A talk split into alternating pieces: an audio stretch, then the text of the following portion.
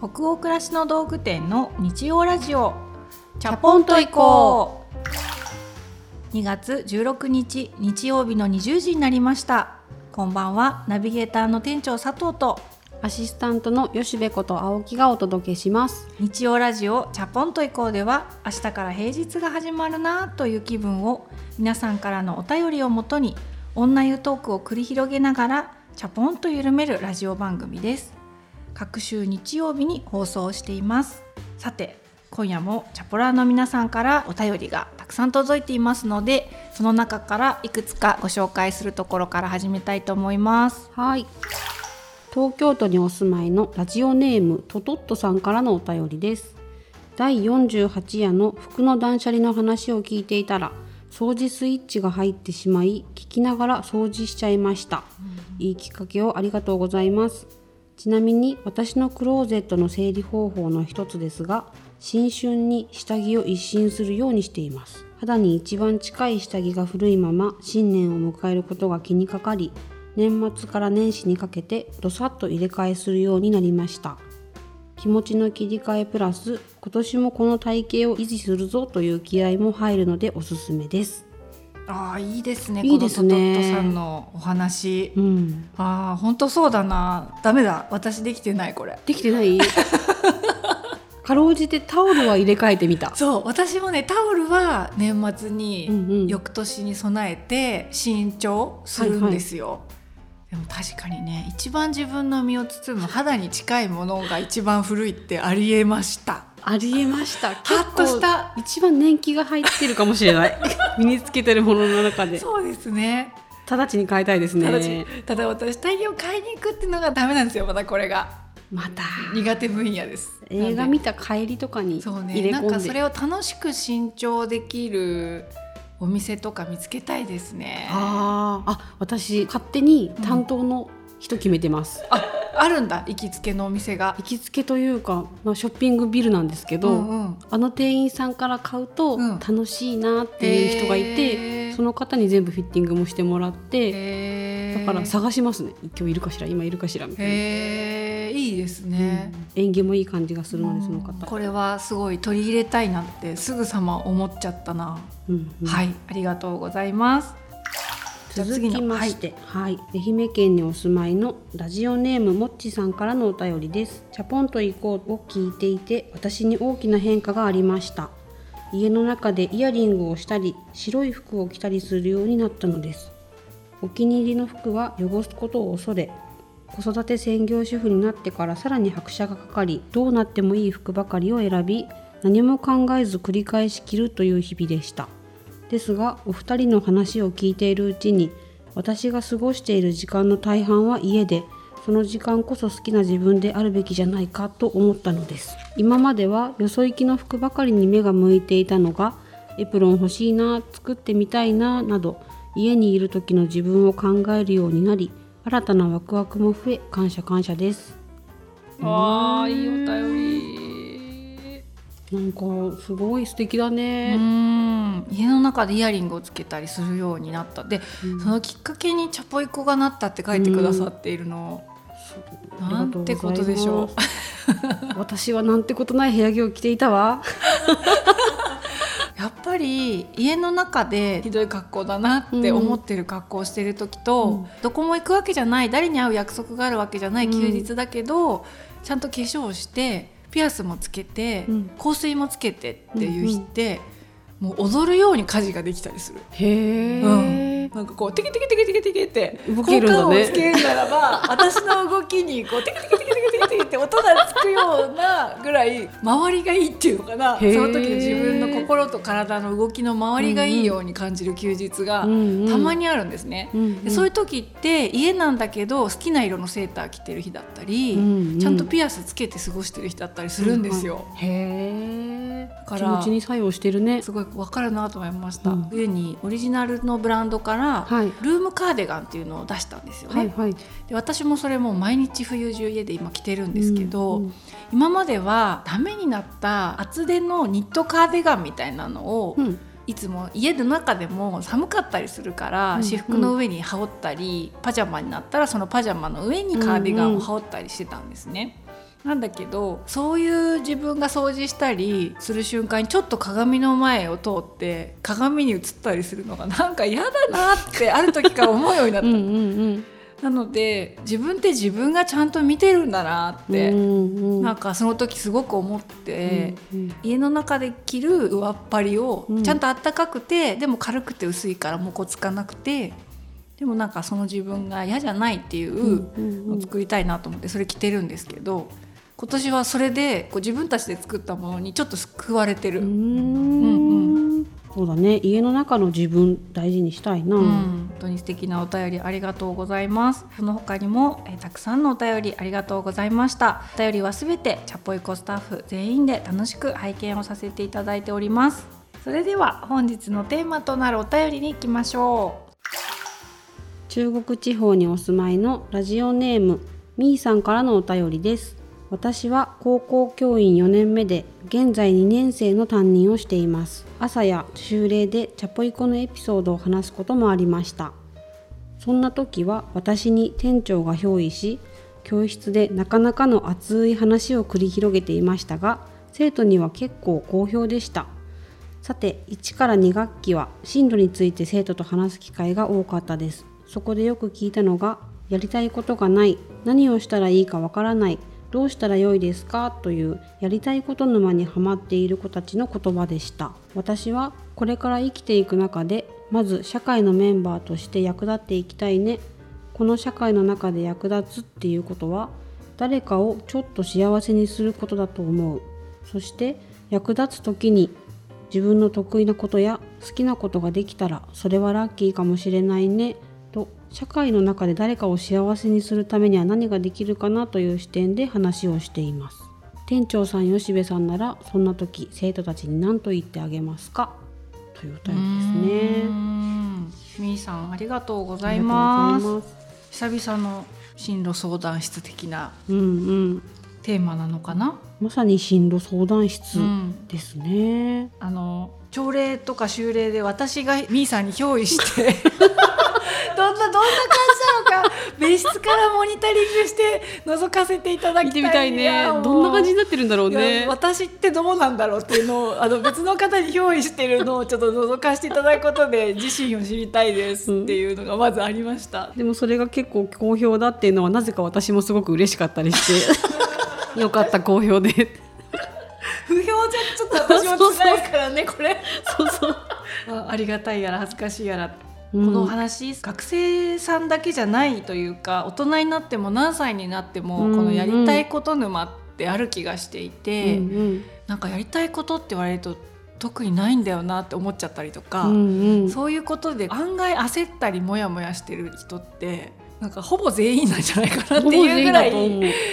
共通のテーマかなと思いつつ、でもこのみーさんが生徒さんに言ってらっしゃるお答えが敬意を払いたいっていうか。いやーどうやってここにたどり着いたんですかねっていう、こんな先生に出会いたかったよって思いました。ね思いました。きっとその頃ももしかしたら先生たち言ってくれてたのかもしれないけどうん。受け止める心とか気づく気持ちが足りなかったのか、うん。記憶がないんですよね。うん。うんうんう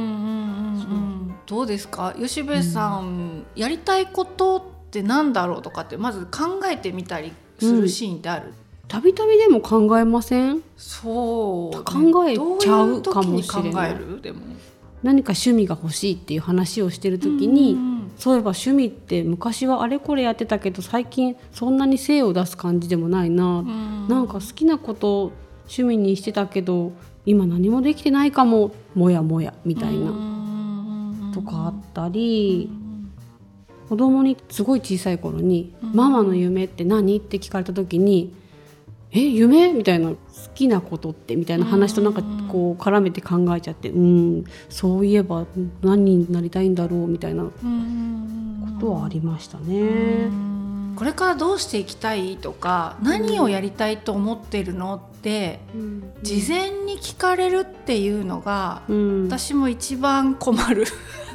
そうですね。うん、なんかねちょっと具体的な話になっちゃうんですけど、うん。ちょうど年が変わって2020年になったじゃないですか。私お正月休みが会社でまあ大体年末年始にまあ、6日から8日ぐらい毎年の暦であるのですけれど、うん、早く働きたいとかじゃなくて会社が始まってしまうともう日々の予定をこなすので精一杯になっていってしまう自分が分かるので長期の休みがある時は1人で1回会社来るって決めてるんですよ夏もゴールデンウィークも。誰もいない会社に来てそこでやり残してる宿題を1回整理して見渡して行ったりとか。うんこの分野において社内だったら誰に助けてもらおうかなってことをちょっと考えてみたりとかっていうことに時間を使っていて今年も1月3日まではゆっくり休んだんですけど4日に会社に来て1人でずっと1日コーヒー飲んだりしながら、うんうん、大体毎年年始めの時は今年やりたいことっていうのを書くんですよ、うん、まさに。へ今年もバーってまあ書いて、うん、20個ぐらいリストが出たんですけど改めてそれを冷静に見返すと半分はね本当はやりたくないことなの。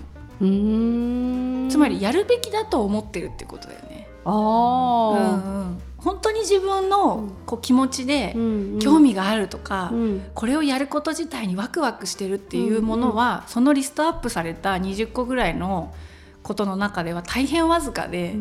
うん、実際はやらないで済んだらやりたくないなとか、うんうんうん、これ動きたくないな腰が重いなこういうこと決めたくないなって思うことをやりたいことリストとして書いてる自分に今年初めて気づいた。へやりたくないことをやりたいと思ってるんだなって思ったの自分で。うんうんうん。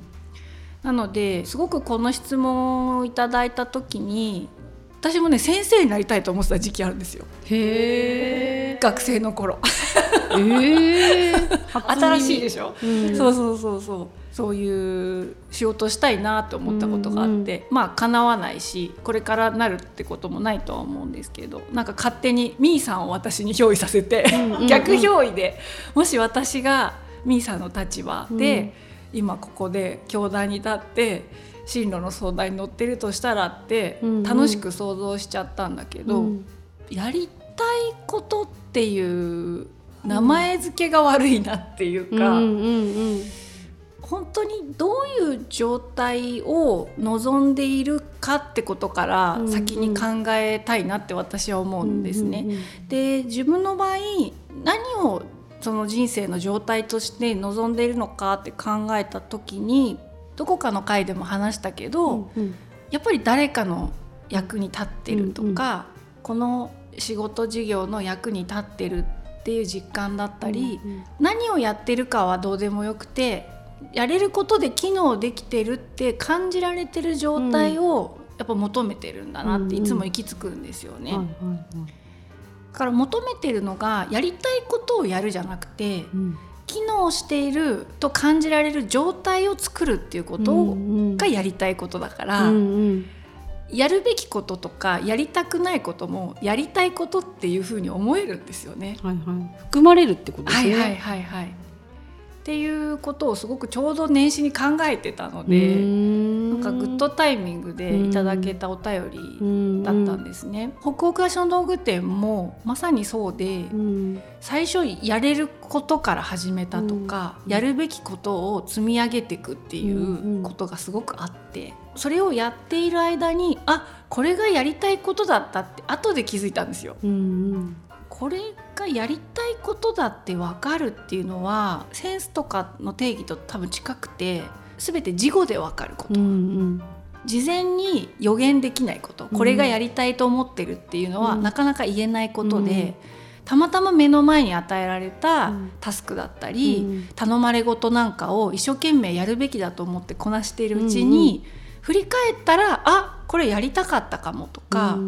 好きだったかもとかついつい努力なくやれたことだったかもって後で分かるっていう。うなんかまさに似たような話をこの間子供を含め家族としたところで、うん、中学2年生に次なるんですよね、うん、今1年生で。うん、でやりたいことがないみたいな。どんなことを始めていいかもわからないっていう状態が続いててでもそれって結構普通のことだよっていうまずやりたいことがあるっていうのは割と珍しいかもしれないよっていう話をしててでもやりたいことがある人は何であるかって言ったら多分ちょっと動いてるんだよちょっとずつみたいなの。こうやってみようかななんかきっかけがある時に少しずつ取り入れて動いててそしたら動いてると次にこれはやりたくないからやめよう。でもこっちの方が興味あるかもっていうこう、うんうん。ちょっとずつ移り気でもいいからなんか動いてて、うんうん。その蓄積みたいなものなのかもね、ん。でそのためには多分やりたくないこともやるんだろうしやるべきことやる中でやりたいことが見つかることもある気がするねみたいな話があったところでしたね。何にもやることがないんだったらやるべきことからやらないっていうこう自分にもなんかこう思いながら喋ったなっていう。うん。いい会話。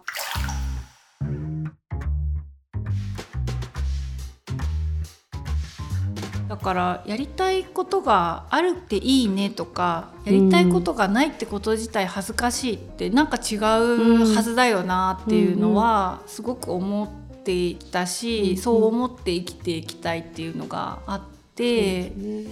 最近買った雑誌の中で女優の戸田恵子さんはいはい。いろんな映画とかドラマでう私大好きな。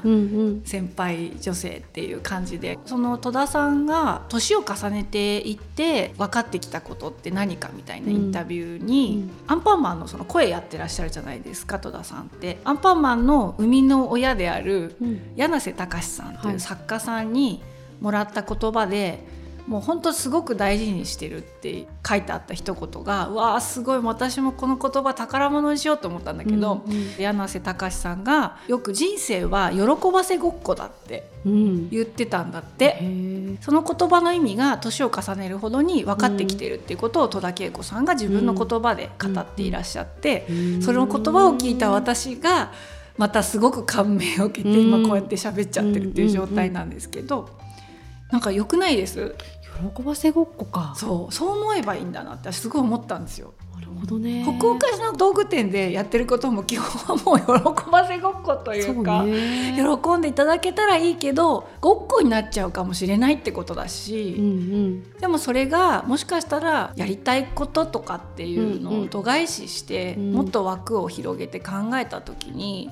やっぱり誰かを喜ばせたいとか、うん安心させたいとか、ほっとしてもらいたいとかワクワク心が踊ってもらいたいとかって思いながらそうなるかもしれないことのためだったら、うんなんか自分にできないことはやれないけど、うんうん。やれることだったらどんなことでもやるっていうのが人生かなって思ったり。うんううん。ん。本当そうだね。あとねこういうことも思ったんだよね。クラシコムっていろんな経歴の子が転職してくるじゃない？このバックボーンが違う。なんか違う分野から来て違う部署についてってするんだけどみんなの話をところどころで学校選びどうして決めたのとかなんかそういう話をうっすら聞くときに、みんなこれがやりたくてっていうのもあるけどなんとなくですよ、みたいな声も返ってくるんですよ。で結構いろんな人からそのなんとなく選んだっていう言葉があって、そのなんとなくでもその選んで進むことの積み重ねが蓄積、うん。湧いてくる力みたいなのってなんかすごいなと思って。本当そうだようん。ね。とりあえずなんとなくっていうこの言葉がね、うん。なんかへえって思いました、うん。なんかこれじゃなきゃいけないとかこれがどうしてもっていうので割と道を狭めて選んだりとかってすることもあるだろうなって思うのに、うん。結構フランクにというか広い心でなんとなく選ぶっていうのはいいなって。うん確かに。うん。それがだから本当に後で何かが分かったりね、そうそう。気づいたりね。でまたそこで何か実感を貯められれば、うん。その実感をもとにまた次のなんとなくが生まれるっていう繰り返しだよね。そうそうそう。う、んうんうん。でももっともっとフランクにそうね。やりたいことにもなんかグラデーションがあるよなっていうのは思いますよね。ね。本当にみーさんからお便りをいただけてこのこと多分たくさん考えていらっしゃる方がチャポラーの皆さんの中にもいらっしゃると思うんですよね。今学生ですっていう方もはい聞いてくださってるリスナーの方増えたじゃないですか、うん。働いてらっしゃる方も本当にたくさんいらっしゃると思うんでそれぞれやりたいことっていうことについてどういう概念を持ってるかお便りで教えてほしいですね、うん。これこそ本当に。聞きたい、うん。ぜひぜひおはい。待ちしてます。はい、お待ちしてます。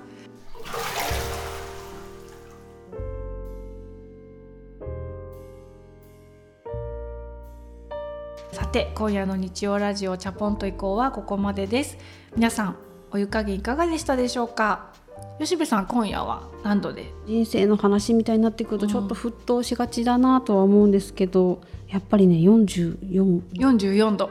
今日本当見つめ合って喋っちゃいましたね私たち。そうね。もうあのちょもうそろそろ時間だよってディレクターの方からここの辺からなんかアイコンタクトがあったっぽいんですけど全然気づかなかったですね。気づかなかっ どんどん沸騰しちゃいました。ま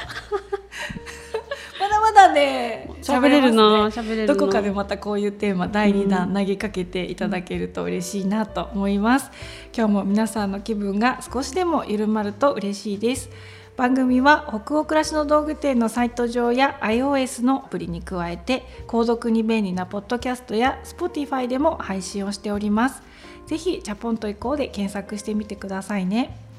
それから YouTube で公開しているチャポンと以降 YouTube 編湯上がりチャンネルも同時に公開をしています。ぜひ合わせてお楽しみください。引き続きお便りも募集中です。感想ご意見ご質問などページ後半のフォームからどしどしお寄せください。た全国のチャポラーの皆さんお便りお待ちしております。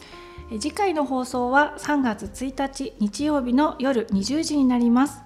それでは明日からも、えー、チャポンと緩やかにそして熱くいきましょう。ナビゲーターの店長佐藤と。アシスタントの吉部こと青木がお届けしました。それではおやすみなさい。おやすみなさい